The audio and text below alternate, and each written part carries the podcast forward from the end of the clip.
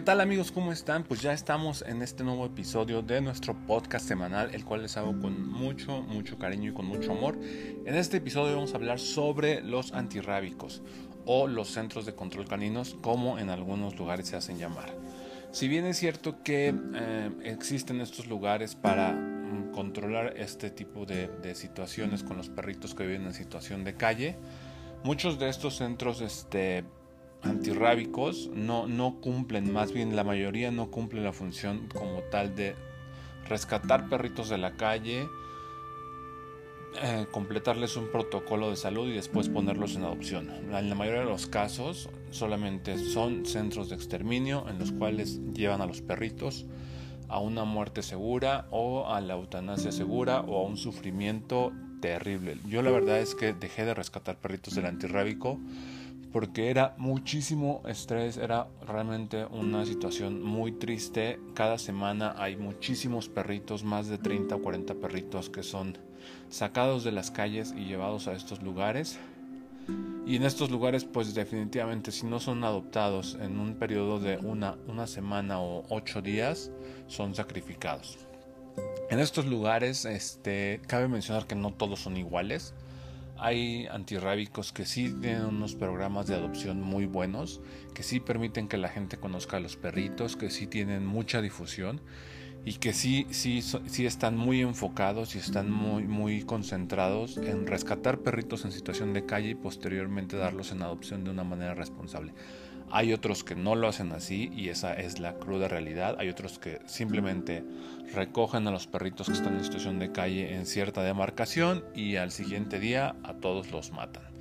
Entonces, ¿cómo, cómo es que funciona esto? Pues la mayoría de los, de los antirrábicos recogen perritos en situación de calle por varios factores. Ya sea porque hay una sobrepoblación en la zona en la que están este, operando estos antirrábicos o por algún tipo de denuncia en caso de que sea un perrito agresivo o que haya causado lesiones a algún ser humano. O como vimos hace un par de años, si, si no mal recuerdo, que circuló en redes sociales un video donde al parecer una jauría de perritos ataca a una persona y a la persona esta la, la matan, ¿no? La, muerden hasta que pierde la vida, ¿no? La verdad creo que esto no, no sé si se confirmó o no, no, desconozco, no, no seguí más el caso, pero recuerdo muy bien que se hizo muy, muy viral en redes sociales y este, pues bueno, esa es básicamente la función de los antirrábicos, ¿no? Sacar perritos que están en situación de calle en sus demarcaciones, en sus zonas geográficas, llevarlos a sus centros y si no son adoptados, como les digo, no en todos los antirrábicos tienen programa de adopción, solamente en algunos pero los que lo tienen, pues yo creo que es una buena oportunidad. Si ustedes quieren adoptar un perrito y de pronto todos los requisitos que la gente que rescata perrito, las asociaciones y los refugios se les hacen excesivos los, los requisitos, pueden acercarse a un antirrábico busquen ahí en, Google antirrábicos este, del Estado de México o antirrábicos en la, en la Ciudad de México y acérquense con ellos. Este, muchos de ellos sí tienen programas de adopción y la verdad es que es súper, súper fácil adoptar un perrito con ellos. Solamente llegas al antirrábico, llegas, llevas copia de tu identificación, copia de tu comprobante de domicilio, llenas un formatito súper sencillo y te entregan al perrito eh, así, rápido. Entonces, algunos de ellos te lo entregan con la vacuna de rabia y esterilizados.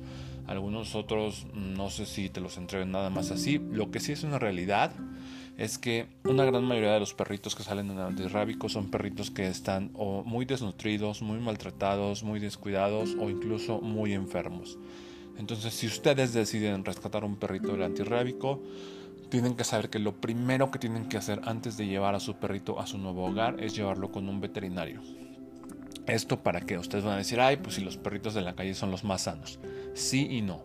Los perritos de la calle están acostumbrados a vivir en ciertas condiciones que de alguna forma los vuelven más resistentes, pero eso no quiere decir que sean inmunes a las enfermedades virales o las enfermedades causadas por bacterias. Es importante que siempre los revise un profesional de la salud y más si este nuevo integrante de su familia va a convivir con los perritos que ustedes ya tienen en casa.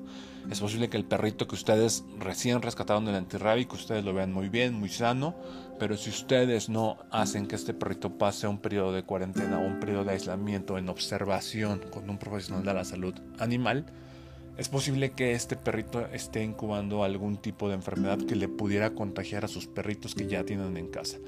Lo cual resultaría en que se les enfermen todos sus perritos, en que gasten muchísimo más dinero y que al final del día terminen diciendo pues que para qué rescatan, para qué adoptan si de todos modos nada más el perrito nuevo llegó a enfermarles a sus perritos que ya tenían y resulta toda una tragedia, ¿no?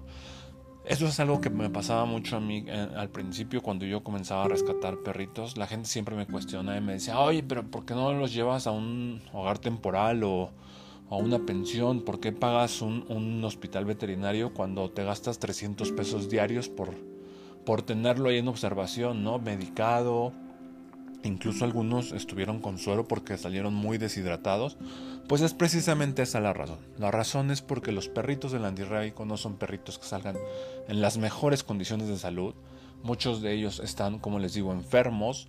Los antirrábicos son focos de infección de parvovirus, de moquillo, de leptospira, de montones de enfermedades.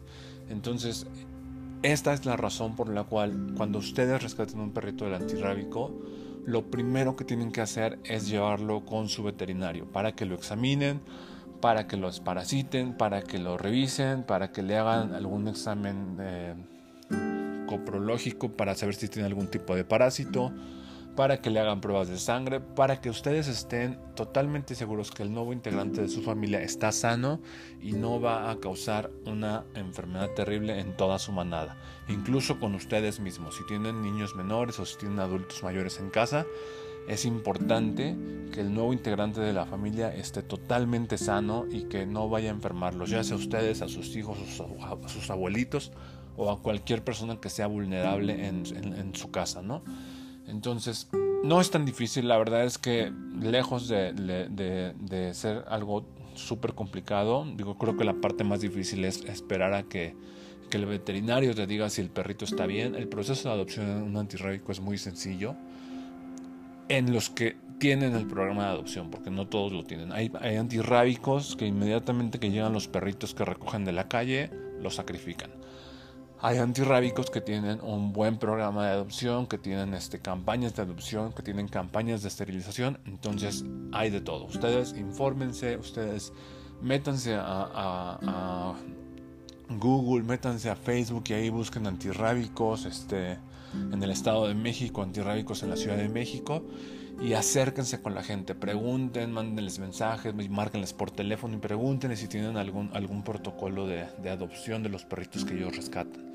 Les repito, la mayoría de los perritos que llegan a los antirrábicos no solamente son perritos mestizos o criollos, hay perritos de todo. Hay perritos pug, hay chihuahuas, hay boxers, hay dobermans, hay de todo. Yo la verdad es que he rescatado perritos del antirrábico de las razas que menos se pueden imaginar.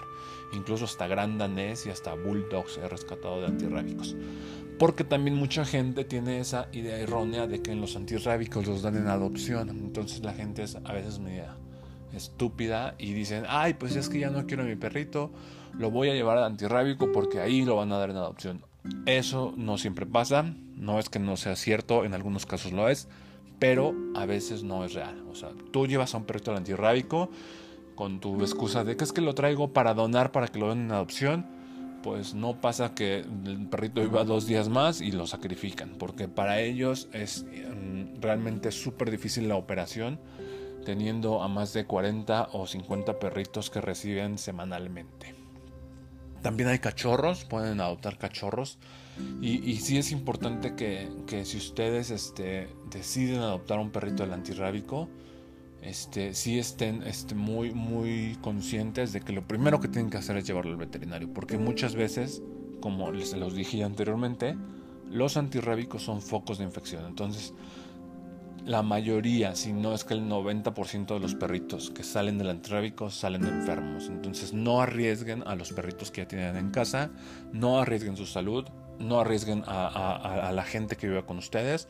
Con esto les estoy dejando bien claro, no les estoy incitando a que no adopten perritos del antirrábico, vayan a los antirrábicos. Los perritos la pasan muy mal en los antirrábicos, sufren mucho, están encerrados con muchos más perros más grandes que ellos, perros agresivos que los muerden a los chiquitos, que les arrancan la cola, que les arrancan las orejas o que incluso hasta los comen. O sea, los perros más grandes se llegan a comer a los perros chiquitos.